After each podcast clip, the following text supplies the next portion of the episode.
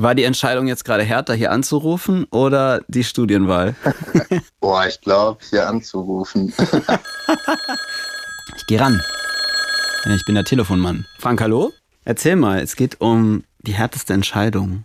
Dann habe ich meiner Mama Tschüss gesagt, so vor der Haustür, habe sie umarmt und dann ähm, haben wir beide angefangen zu weinen. Ich konnte auch nicht mehr loslassen.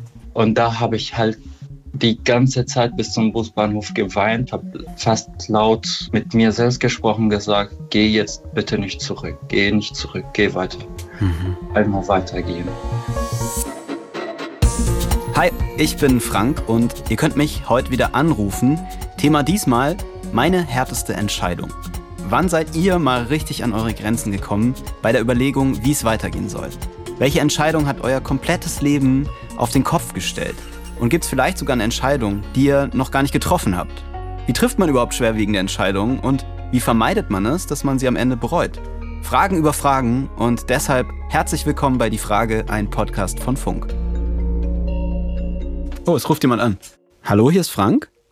Hallo? Hallo. Ich wusste gar nicht, dass ich durchkomme. Erzähl mal, wie ist dein Name? Linda. Äh, heute ist das Thema schwerste Entscheidungen. Ja. Und da wollte ich von meiner schwersten Erfahrung, äh, Entscheidung eher gesagt, ähm, mhm. ja, erzählen. Und zwar, ähm, äh, damals war ich noch Schülerin und ja. Ähm, ja, ich musste mich entscheiden, ob ich in die Psychiatrie gehe oder nicht. Wie alt warst du und was war das so für eine Situation, in der du dich da befunden hast? Ich war 16 und ähm, ja, ich war schon Jahre vorher, also vier Jahre vorher in Therapie, es war kurz nach Corona. Und ähm, ja, dann ich echt lange überlegt. Meine Therapeutin hat es mir nur geraten. Und es war so ein langes Hin und Her überlegen, klar, meine Eltern auch. Und ja, wie gesagt, dann habe ich mich aber relativ schnell entschieden. Und ich glaube, einen Tag später, nachdem meine Therapeutin mir dazu geraten hatte, bin ich auch direkt in die Klinik gegangen. Also du hast mit zwölf tatsächlich angefangen mit Therapie und mit 16 wurde dir empfohlen, in die Psychiatrie zu gehen. Genau. Ah ja, und jetzt bist du? 18. Erzähl mal, was war denn der Grund, warum du in die Psychiatrie gehen solltest? Welche Symptome waren das? Ich konnte mich nicht aufraffen. Ähm, Motivation war nicht da. Hatte halt die Diagnose Depression bekommen und mhm. ähm, ja, es, fing halt, es wurde dann aber irgendwann so schlimm, dass ich halt einfach mhm. gar nicht mehr in meinem Alltag zurechtkam. Und das halt auch eben ja irgendwann nicht nur mich betroffen hatte, sondern auch meine Familie betroffen hat. Also, dass sie so mitgelitten haben, aber nichts tun konnten. Und nachdem meine Therapeutin mir dazu geraten hatte, kam für mich eher die Einsicht, ja, ich brauche Hilfe und die hole ich mir jetzt auch. Und das war sozusagen die schwere Entscheidung, weil man sich dann ja selber eingestehen muss, ich bin krank und ich brauche eine Behandlung. Und du wolltest es auf jeden Fall. Du wolltest in die Psychiatrie. Erstmal nicht. Da war ich total geschockt, als meine Therapeutin mir das geraten hatte. Wieso? Das typische Klischee ist ja dieses, da kommen nur die ganz, ganz schlimmen Fälle hin, die ganz, ganz verrückten Menschen. Das dachte ich ja vorher auch, weil ich keine Berührungspunkte hatte mit der Klinik. Und deshalb wollte ich erstmal gar nicht hin, aber ich hatte eine echt gute Schulsozialarbeiterin, mit der bin ich, ich bin halt am nächsten Tag noch ganz normal in die Schule gegangen, obwohl es mir einfach total schlecht ging mhm. und habe mit ihr einfach darüber gesprochen, dass halt die Entscheidung bevorsteht und ich nicht weiß, was ich tun soll. Mhm. Und dann hatte sie mir irgendwie zwei Fragen gestellt. Also sie meinte irgendwas wie, willst du leben? Dann habe ich gesagt, ja. Und dann meinte sie, naja, und bist du auch eigentlich eher dafür, siehst du darin eine Chance? Möchtest du dich behandeln lassen?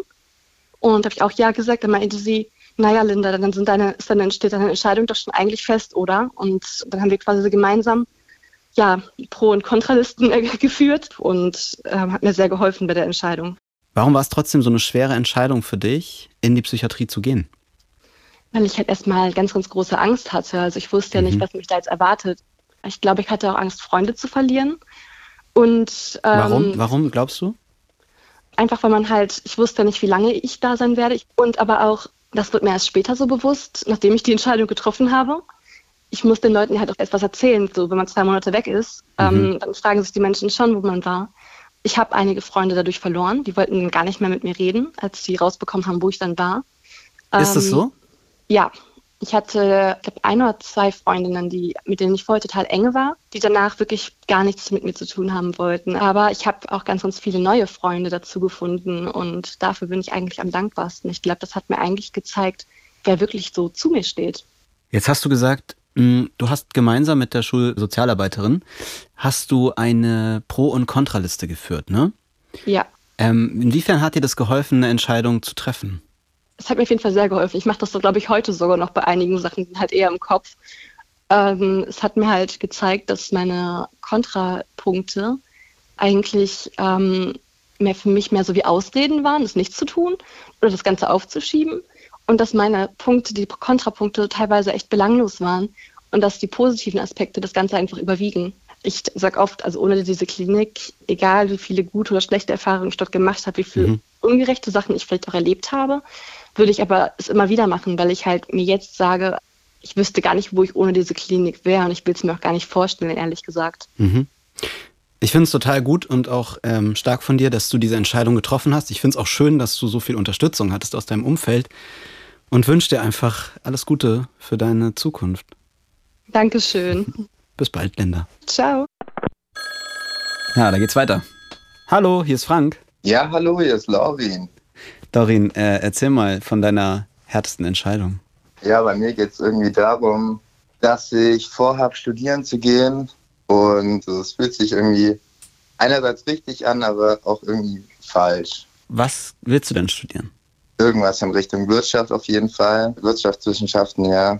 Aber warum ist das so eine schwierige Entscheidung? Das Ding ist, ich habe mich im letzten Kurzurlaub so ein bisschen in Hamburg verguckt. Aha. Und jetzt ist mein Plan eigentlich nach Hamburg zu gehen. Mhm. Aber ist halt schwierig so mit Family und so, ich wohne derzeit noch bei meinen Eltern. Ja. Und meine Oma ist so ein bisschen dement, wird auch immer ein bisschen schlimmer. Also ich wohne da schon seit meiner Geburt gefühlt in dem Haus. Das heißt, deine Sorge wäre, wenn du in Hamburg studierst, dann bist du so weit weg von deiner Familie, dass du irgendwie den Kontakt verlierst oder dass du nicht mehr alles mitkriegst, dass du vielleicht auch mit deiner Oma nicht mehr so viel Zeit verbringen kannst, wie du es jetzt könntest oder kannst? Ja, dass man, dass man halt nicht mehr so kurzfristig erreichbar ist. Ich habe irgendwie Angst, dass es, weiß ich nicht, zu weit, zu weit weg ist, so die Distanz. So, das macht mir Angst. Ich habe halt Bedenken, so dass ich die so ein bisschen alleine lasse dann. Mhm. Und sie sich dann auch so ein bisschen im Stich gelassen fühlen. Aber ich glaube, ich glaube, wahrscheinlich wäre es am besten, das mal anzusprechen mit deinen Eltern und ihnen diese Sorge mitzuteilen. Ja. Also ich, also ich, ich kenne deine Eltern jetzt nicht, aber ich kann mir vorstellen, dass es vielleicht ähm, für die mh, mm, völlig okay ist, wenn du sagst, du willst dann äh, an einem ganz anderen Ort studieren. Ja, bestimmt. Also so würde ich die wahrscheinlich auch einschätzen, aber das ist ja immer trotzdem so ein Hintergedanke, den man ja. hat. Aber könntest du nicht als Kompromiss sozusagen dich entscheiden, du studierst, du studierst Wirtschaftswissenschaften, aber du studierst es irgendwo in Baden-Württemberg oder in Bayern und bist relativ schnell auch wieder zu Hause und kannst auch an den Wochenenden mal nach Hause fahren und ähm, bist viel näher an deiner, an deiner Heimat? Nee, ich habe mir eigentlich tatsächlich auch vorgenommen, so hier am Bodensee, da ist ja alles so ein bisschen ländlich. Mhm.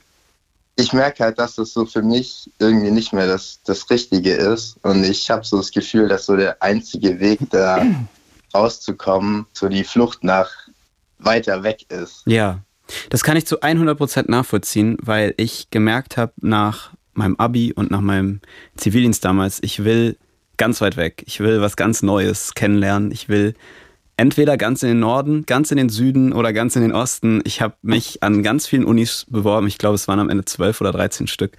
Und ich habe einfach gesagt, ich gucke, wo es mich hintreibt, so, aber ich möchte auf jeden Fall weit weg. Und ja. ich habe auch gespürt, wie wichtig das für mich war, mich abzukapseln von zu Hause, von ähm, alten Freundschaften und so und mir was Neues aufzubauen und zu gucken, wie komme ich denn klar in einer neuen Umgebung. Und das hat mir auch total so irgendwie, weiß ich nicht, vielleicht Selbstbewusstsein gegeben. Und das war eine sehr gute Erfahrung für mich und die möchte ich auch gar nicht missen. Deswegen kann ich das total gut nachvollziehen, dass du weit ja, weg willst. Das ist auch so ein bisschen so meine Challenge mhm. an mich. So, das war auch so ein bisschen meine Challenge bei dir anzurufen, weil, weil ich eigentlich so eine, so eine kleine Telefonierphobie habe. Aha. So ein bisschen, aber ich dachte mir so, ja komm. War die Entscheidung jetzt gerade härter, hier anzurufen oder die Studienwahl? Boah, ich glaube, hier anzurufen. okay. Und das hast du ja erfolgreich gemeistert. Also, dann ist ja gar keine Frage, dass du das hinbekommst mit deinem Studium, oder? Ja, ich bin auch gerade ein bisschen stolz. Ja, kann es auch sein. Voll gut. Wie glaubst du, wirst du diese Entscheidung denn letztlich treffen? Boah, ich glaube, letztendlich habe ich die Entscheidung eh schon getroffen, auch wenn es mir schwer fällt. Und die ist? Nach Hamburg zu gehen. Ja. letztlich geht es eigentlich nur darum, so deinen Frieden mit dieser Entscheidung zu finden, oder? Ja, im Endeffekt schon, ja. Mhm. Hast du Angst davor, die dann zu bereuen? Äh, ein bisschen, aber werde ich, glaube ich, nicht. Aber es ist interessant, weil man, glaube ich, in dieser Phase, wenn man direkt da drin steckt, dann kommt einem diese Entscheidung so wahnsinnig schwerwiegend vor. Ja, man ist halt nur am, am Zweifeln, so soll ich das Mhm. machen. Aber es wird Denk- sich eine Lösung finden. Da bin ich Ja. fest von überzeugt. Ich auch. Irgendwie. Und, äh, und wenn du in Hamburg bist, dann äh, schick unserer Redaktion doch gerne mal eine Postkarte. Ich, ich schicke eine Postkarte aus Hamburg. Super. aus Ich, dem Wohnheim. äh, das hoffe ich sehr für dich, dass alles so klappt, wie du dir das da vorstellst. Und ich finde es cool, dass du deine Telefonangst überwunden hast und hier angerufen hast. Gerne. Schön. Alles Gute dir. Jo, dir Bis dann. auch. Vor dieser Aufnahme haben wir euch gefragt, ob ihr uns Sprachnachrichten schicken könnt. Und bevor wir da reinhören, wäre mir noch wichtig zu sagen, wenn euch dieser Podcast gefällt, dann abonniert uns doch gern und bewertet uns. Dann verpasst ihr nämlich auch keine neuen Folgen mehr und auch nicht, wenn wir das nächste Mal so eine Folge machen. Die härteste Entscheidung, die ich treffen musste, war die Frage, lasse ich mich testen, ich Korea Huntington habe oder nicht. Kurz zur Erklärung, Chorea Huntington ist eine unheilbare Krankheit. Sie schränkt dich in deinem Leben komplett ein und macht dich in aller Regel zu einem Pflegefall. Das Thema hat mich dann begleitet, seit ich circa, ich glaube, 16 Jahre alt war. Da habe ich es im Urlaub meiner Pflege dann rausgefunden, dass meine leibliche Mutter wohl Korea Huntington hat. Und da ist dann auch erstmal eine Welt zusammengebrochen. Mit 18 habe ich dann den Mut nicht mehr aufgebracht und ich habe es dann jahrelang nicht gemacht. Einfach wegen während der Phase, wo es dann hart war, wurde es dann auch psychisch schwierig, die letzten zwei Jahre. Und dann habe ich letztes Jahr zusammen in Schwabsprache mit der Psychologin die Entscheidung getroffen, ich lasse mich testen und das war ein enormer Prozess, einfach diese Entscheidung zu treffen und dann auch die Genprobe abzugeben, zu diesen Gesprächen zu gehen. Dann aber, Gott sei Dank, mit der tollen Nachricht, dass ich nicht Träger bin, das heißt, dass ich kein Korea Huntington habe. Also ich glaube, ich kann mir persönlich fast keine schwierige Entscheidung vorstellen. Und deshalb finde ich es so mutig, dass er sich hat testen lassen. Und ich freue mich einfach für ihn. Ah, da ruft jemand an. Da ruft jemand an. Frank, hallo? Hi Frank, hier ist die Sonja. Hi Sonja. Schönen guten Hi, Abend. witzig, dass ich durchkomme. Ich habe mir extra eine, äh, eine Erinnerung an mein Handy gemacht. Erzähl mal, welche Entscheidung war für dich besonders hart? Also, es ist vielleicht jetzt nicht so eine mega lebensverändernde Entscheidung, würde man so als Außenstehender denken, aber für mich war es es eigentlich in dem Moment schon. Und Mhm. zwar hat sich vor, es ist schon über vier Jahre her, mein Ex-Freund von mir getrennt. Mhm. Und wir hatten zwei Wochen später einen gemeinsamen Urlaub geplant nach Hawaii, also Oh. halt ans andere Ende der Welt. Mhm. Alles schon bezahlt und geplant und so. Und wäre auch das erste Mal außerhalb von Europa gewesen, das erste Mal so weit weg. Ich war zu dem Zeitpunkt 18 oder 19, also halt auch noch super jung. Erste Mal so eine Experience und dann hat er sich getrennt, ganz überraschend. Und ich habe danach probiert, unbedingt irgendwie diese Flüge stornieren zu können. Mir ging es schon auch darum, so, ach Mann, so viel Geld da lassen und so. Und eigentlich will ich da auch gar nicht alleine hin. Dachte auch, das wäre voll möglich, aber habe dann eigentlich mit vielen Leuten telefoniert und denen meine ganze Leidensgeschichte erzählt und vorgeheult, so ganz emotional, wie ich zu dem Zeitpunkt noch war. Und hat aber nicht funktioniert. Und dann war ich halt eigentlich täglich einer anderen Meinung von wegen, ja, dann fliege ich halt trotzdem hin. Dann wieder, nee, das mache ich nicht. Und Weil alleine wäre keine Nein. Alternative. Ich habe es mir auf keinen Fall vorstellen können. Ich war noch nie länger, also ich glaube, ich war noch nie alleine von zu Hause weg. Mhm. Und dann kam aber der Tag der Tage und dann bin ich erstmal nach München zum Top gefahren, weil ich dann nach Frankfurt zum Flughafen fahren musste und saß da abends mit meiner Mama noch im Restaurant. Sie hat mich dahin gebracht und da habe ich eigentlich auch nur geheult und war jede Minute hin und her gerissen. Okay, ich mach's. Okay, ich mach's nicht. Ich mach's. Ich mach's nicht. Meine Mutter dann, du steigst jetzt mal in den Bus und äh, fährst hin und dann kannst du dir immer noch überlegen, ob du in den Flieger einsteigst. Mhm. Dann bin ich nach Frankfurt gefahren, dann saß ich dort rum, irgendwann, okay, jetzt geht's zum Gate. Und dann weiß ich noch, wie ich da saß auf der Bank und dann dachte ich mir, nee, ich will jetzt auch gar nicht am Strand. Ich will überhaupt nicht, ich will, ich will, da ist das Paradies, aber ich will das jetzt gar nicht. Ich will eigentlich nur in mein Bett und trauern und scheiß doch auf das Geld. Und dann bin ich so aufgestanden, Richtung Ausgang gelaufen. Und dann bin ich abgewogen, habe mich an die Security-Check angestellt, war durch und so, okay, So. jetzt fliege ich. Und jetzt kann ich, jetzt zwinge ich mich zu meinem Glück. Und das war eben eine sehr harte Entscheidung, aber die beste, also die hätte ich nicht besser treffen können. Erzähl mal, was ist denn dann passiert in dem Urlaub? Wie war das denn dann für dich? Das klingt mal so kitschig. Es war halt einfach so life-changing, weil ich dadurch mir so krass beweisen konnte, ich kann das allein, ich bin selbstständig, ich bin alt genug, um das alles selber zu machen. Jetzt kann ich alles schaffen, auch mhm. allein, brauche niemanden. Ja, super. Äh, vielen Dank, dass ja. du die Geschichte mit uns geteilt hast. Ich Gerne. wünsche dir noch viele weitere schöne Urlaube, entweder alleine oder auch in, mit deinem Partner zusammen.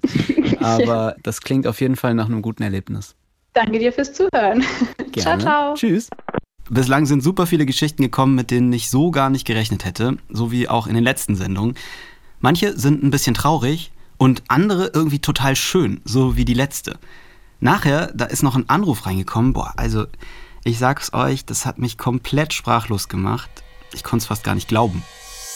Jetzt ist gerade niemand in der Leitung und es gibt mir Gelegenheit, mal eine persönliche Geschichte von mir zu erzählen, nämlich eine meiner härtesten Entscheidungen war, ob ich meine Großmutter noch mal sehe, bevor sie stirbt. Und ihr ging es damals schon sehr schlecht und meine Mutter hat gesagt, ähm, sie hat total abgebaut und sie ist körperlich auch schon ja, extrem ausgezehrt. Sie reagiert eigentlich kaum noch. Und für mich stand dann so zur Wahl, ob ich mich auf den Weg mache, um meine Oma nochmal zu sehen, oder ob ich sie so in Erinnerung behalte, wie sie war in meinem ja, in meinem geistigen Auge so. Ich habe damals die Entscheidung getroffen, sie nicht mehr zu sehen. Und ich glaube, das Problem war, dass ich mir immer gedacht habe, wenn ich es jetzt verpasse, diese Chance, sie nochmal zu sehen, dann gibt es diese Gelegenheit nie wieder. Und das hat es für mich einfach extrem hart gemacht, das auch zu entscheiden. Keine Ahnung, ob es dafür ein Patentrezept gibt, wie man sowas entscheidet aber ich habe es ganz intuitiv und nach meinem Bauchgefühl gemacht.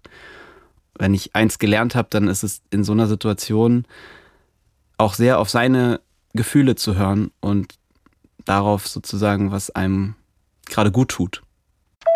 Ich habe euren Aufruf bei YouTube gesehen und da habe ich an die Entscheidung gedacht, die ich vor sieben Jahren getroffen habe. Und das war die Entscheidung, eine Transition zu machen. Dazu muss man sagen, dass trans zu sein natürlich keine Entscheidung ist, aber es eben eine schwere Entscheidung ist, sich dann auch zu trauen und die Transition zu machen. Ich hatte damals sehr viele Ängste. Ich hatte Angst, wie mein Umfeld reagiert, wie meine Familie darauf reagiert. Ich hatte Angst, wie es mit meinem Partner sein würde. Ich hatte natürlich auch Angst vor den medizinischen Maßnahmen, die auf mich zukommen würden. Und nichtsdestotrotz kann ich jetzt nach über sieben Jahren sagen, dass es die beste Entscheidung meines Lebens war und dass ich unglaublich dankbar dafür bin, dass ich mich jetzt in meinem Körper so wohlfühlen kann. Ah, da ruft jemand an. Jetzt aber schnell, bevor sich die Person es anders überlegt. Hallo, hier ist Frank. Hallo, hier ist Pia. Hi, Pia. Na? Witzig, dich jetzt mal so zu hören. Lustig. Erzähl mal, Thema meine härteste Entscheidung. Meine härteste Entscheidung war damals, die Hebammenausbildung abzubrechen und indirekt dann auch irgendwie wieder zu beginnen. Also ich habe ähm, nach dem Abi eine Ausbildung zur Hebamme begonnen. Das war immer mein Traum. Die Distanz war ein Problem zu meiner Familie. Mhm. Ich hatte sehr starkes Heimweh, weil ich damals erst 18 war. Gab es denn einen konkreten Moment, in dem du gemerkt hast, so es geht überhaupt nicht mehr, ich muss diese Ausbildung abbrechen? Ja, ich war eine sehr gute Schülerin so in der also in der Berufsschule und dort wurde mir wirklich alles missgönnt, jede gute Leistung. Ich habe da nicht so richtig Anschluss gefunden und ich habe einfach gemerkt, dass ich mich da irgendwie total fremd fühle. Da habe ich wirklich einige Monate mit mir gekämpft und irgendwie versucht, dagegen anzukommen. Aber ich glaube, dann so nach acht, neun Monaten habe ich für mich die Entscheidung getroffen, das geht halt einfach gar nicht mehr. Damals war es definitiv die härteste Entscheidung. Wieso glaubst du, war es denn so hart für dich? Weil ich immer in meinem Kopf wusste, das ist meine Berufung. Mhm. Also ich wollte schon immer Hebamme werden, auch nicht irgendwie Gynäkologin oder so. Ich wusste, das ist mein Ziel.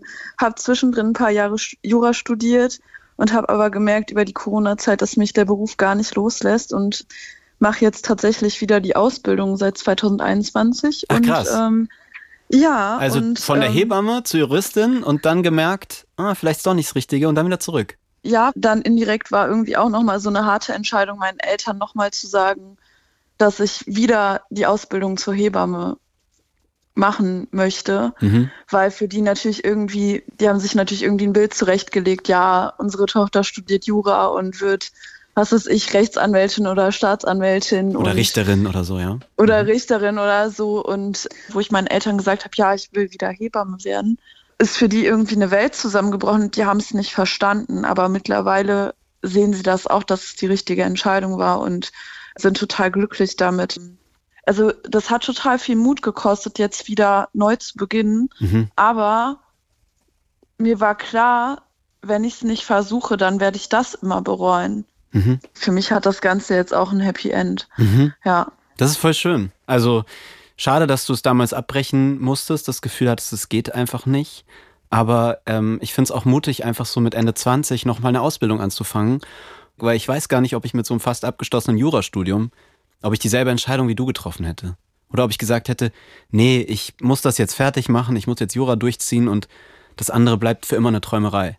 Es ist einfach immer noch mein Traumberuf. Also ich fühle mich immer noch dazu berufen, Hebamme zu werden und die Arbeit macht mir sehr viel Spaß. Natürlich gibt es wie überall auch Schattenseiten und der mhm. Schichtdienst ist manchmal sehr anstrengend. Aber ähm, für mich ist das der schönste Job, den ich mir vorstellen könnte, ja. Dann wünsche ich dir so. sehr, dass du Danke. diesmal irgendwie die Ausbildung durchziehst und das äh, irgendwie eine schönere Zeit ist als beim letzten Mal und dass du irgendwie in deinem Traumberuf glücklich wirst. Ja, danke schön. Ja, super. Interessante Gespräche. Ciao. danke, tschüss. Meine bisher härteste Entscheidung war vor circa drei Jahren, als ich den Kontakt zu meiner Mutter mehr oder weniger abbrechen musste weil sich bei ihr einfach eine relativ fortgeschrittene Alkoholerkrankung abgezeichnet hat.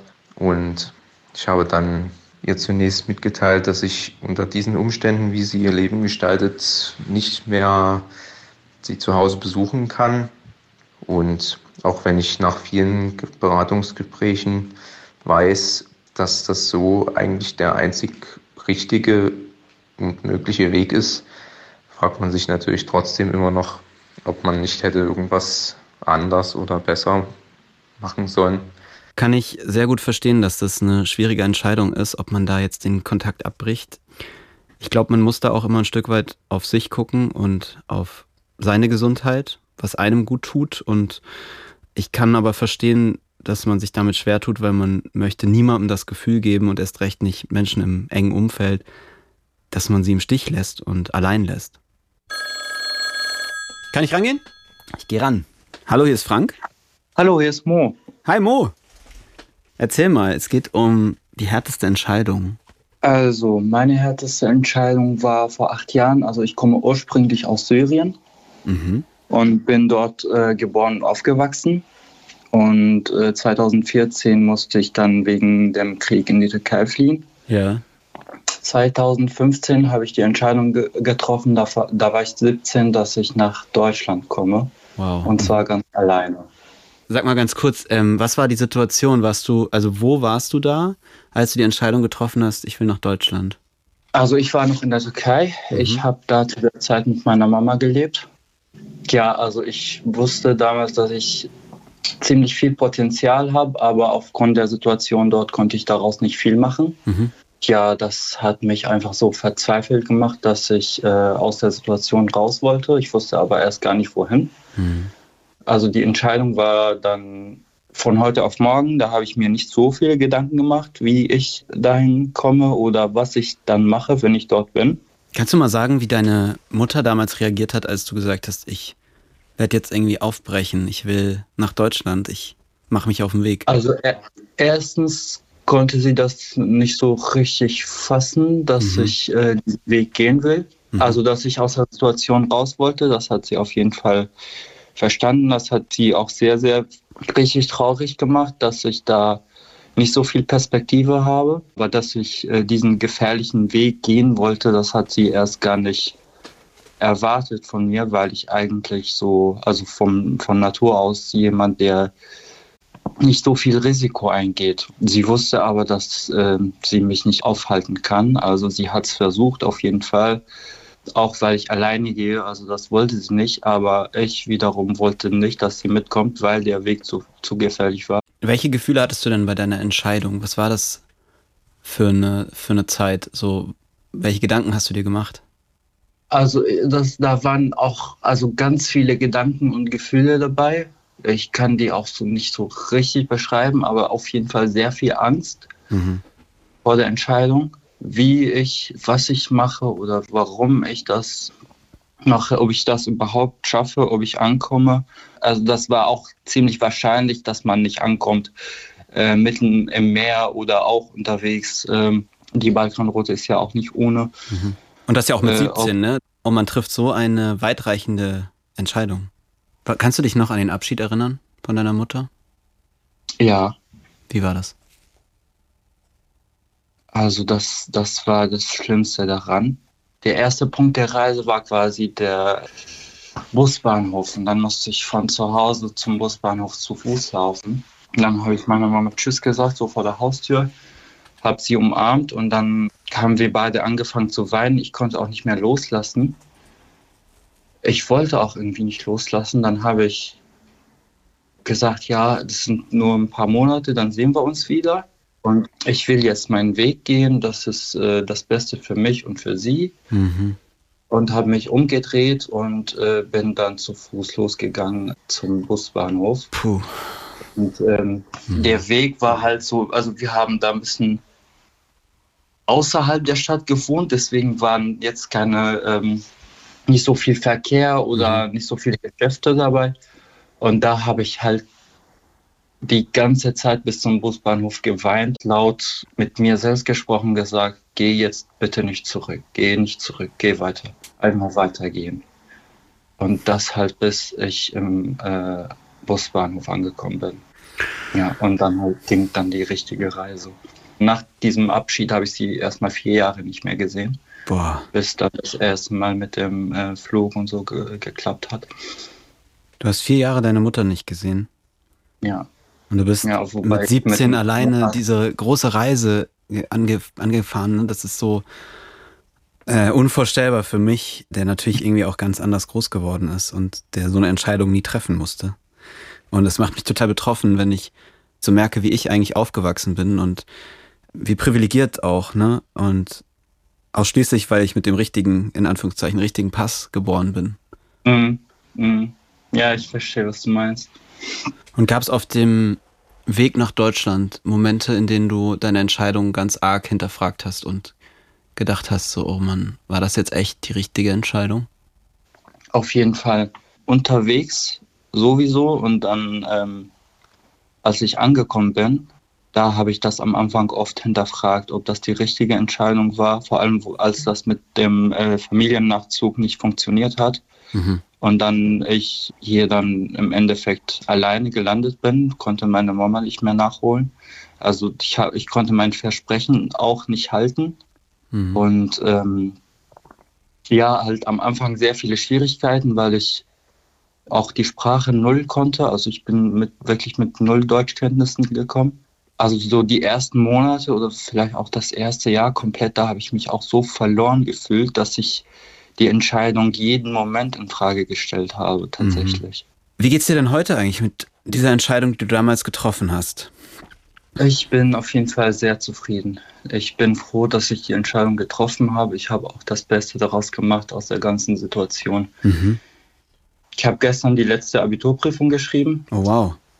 Ich kriege morgen die ähm, Ergebnisse. Die oh. äh, Notengabe ist morgen. Spannend. Werde wahrscheinlich auch mit, einem, mit einer 1 vom Komma abschließen. Echt? Ja. Oh Gott. Das ist ja echt unfassbar. Äh, ich fange auch im August ein Studium an, duales Studium International Management. Also da, das waren tatsächlich meine Ziele, als ich die ähm, Entscheidung getroffen habe. Es hat zwar länger gedauert, als ich dachte, weil es viel mehr Hindernisse gab, als was ich dachte. Ja, Mo, du musstest eine ganz neue Sprache lernen. Auf jeden Fall. So, also, du, du musstest, ja. Also so viel neben der ganzen Schulzeit ja auch noch irgendwie für dich erstmal organisieren und hier ankommen und, und neue ja. Menschen finden, denen du vertraust und Äh, Visumregeln, all das, das, äh, das stelle ich mir un unvorstellbar schwer vor. Und jetzt sagst du, dass du Abi machst und dass du irgendwie bald studierst und das ist ja. einfach so wirklich, wirklich beeindruckend. Vielen Dank. Also ich ähm, bin ganz sprachlos, wirklich. Bist du aufgeregt wegen morgen? Ähm, ja, tatsächlich. Gestern war auch ein sehr, sehr gutes Gefühl, als ich die letzte Prüfung geschrieben habe und dann rausgegangen bin. Mhm. Ähm, dass ich das hinter mir hatte, das war auch ähm, unbeschreiblich. Das glaube ich. Und deine Mutter ist bestimmt wahnsinnig stolz auf dich. Auf jeden Fall, sie freut sich auch, sie wartet auch auf den Tag, wo ich das Zeugnis bekomme und ihr das Foto dann schicke von mhm. dem Zeugnis. Also das freut mich dann auch, dass ich ähm, die Ziele halt erreicht habe, mhm. warum ich damals diesen Schritt gegangen bin. Und ich bin einfach so froh, dass ich ähm, weitergemacht habe. Ich sag's euch ganz ehrlich, nach Moos Anruf war es total still im Studio und es sind auch ein paar Tränen geflossen. Wir haben uns mega gefreut, als er uns am nächsten Tag ein Bild von seinem Abi-Durchschnitt geschickt hat und es ist wirklich eine Eins geworden, sogar eine sehr, sehr gute Eins. Und da freuen wir uns extrem für ihn. Erzählt doch mal, was haben die Geschichten mit euch gemacht? Wie hat euch die Folge gefallen? Lasst uns gern Feedback da. Zum Beispiel geht es bei Spotify im Kommentarfenster. Und wenn ihr eine Idee für das Thema der nächsten Sendung habt, dann schickt uns doch gerne Nachricht an die 0174 274 5065. Wir wollen bei einem der nächsten Male gern auch über den Moment reden, der euer Leben komplett verändert hat. Wenn ihr da eine Geschichte habt, dann schickt uns doch gern eine Sprachnachricht oder schreibt uns über Insta. Und vielleicht habt ihr beim nächsten Mal, wenn wir so eine Call-In-Sendung machen, auch eine Geschichte beizutragen. Ich würde mich sehr freuen, euch zu hören. Die Frage ist ein Podcast von Funk, von ARD und ZDF. Ich bin Frank Seibert. Autorin dieser Folge ist Amelie Hörger. Redaktion Diana Kolotzig und Stefan Spiegel. Produktion Matthias Sautier. Mitarbeit Mira Schrems. Das Sounddesign, das kommt von Benedikt Wiesmeier und Enno Rangnick. Und die Grafik von Antonia Dengler und Bianca Taube. Hallo, ich bin Eva Schulz und das ist mein Interview-Podcast Deutschland 3000. Hier verbringe ich immer so eine gute Stunde mit Menschen aus ganz verschiedenen Bereichen, irgendwo zwischen Pop und Politik. Von Gästen wie Schauspieler Frederik Lau, Eva Schulz, grüße dich. Musikerin Nina Schuber. Ich hoffe, ich rede nicht zu viel. Nein, das ist der Sinn. Und Entertainer Riccardo Simonetti. Das ist ganz schön viel Interview. Ich finde, du könntest auch mal was preisgeben hier. Bis hin zu Bundeskanzler Olaf Scholz. Wer einen solchen Krieg beginnt wie jetzt Russland gegen die Ukraine, wird niemals, selbst wenn alle militärischen Erfolge sich einstellen würden, Gewinner sein. Mein Ziel ist, diesen Leuten so zu begegnen, wie ihr sie vorher noch nie gehört habt. Äh, aber es ist eine alte Kinderpsychiatrie, in der ich auch drin war mit zwölf. Eva, was soll ich sagen? Ich habe auch ein bisschen Angst davor. Immer noch struggle ich total oft, wenn ich dann vor dem Spiegel stehe und sage, ist das jetzt so genug? Auch bezüglich Kindern und so. Das ist jetzt für mich gerade kein Thema. Aber wenn ich vor vier Jahren ein Kind auf dem Arm gehabt habe, ist es ein anderes Gefühl, als wenn ich jetzt ein Kind ja. auf dem Arm Deutschland 3000 soll euch, mich und meine Gäste auf neue Gedanken bringen. Weil man, wenn man jemand anderes kennenlernt, auch immer ein bisschen was Neues über sich selbst erfährt. Dass ich das mal sage, Olli Schulz, der wirklich viel Scheiße gefressen hat in seinem Leben. Neue Folgen von Deutschland 3000 gibt es jeden zweiten Mittwoch überall, wo es Podcasts gibt.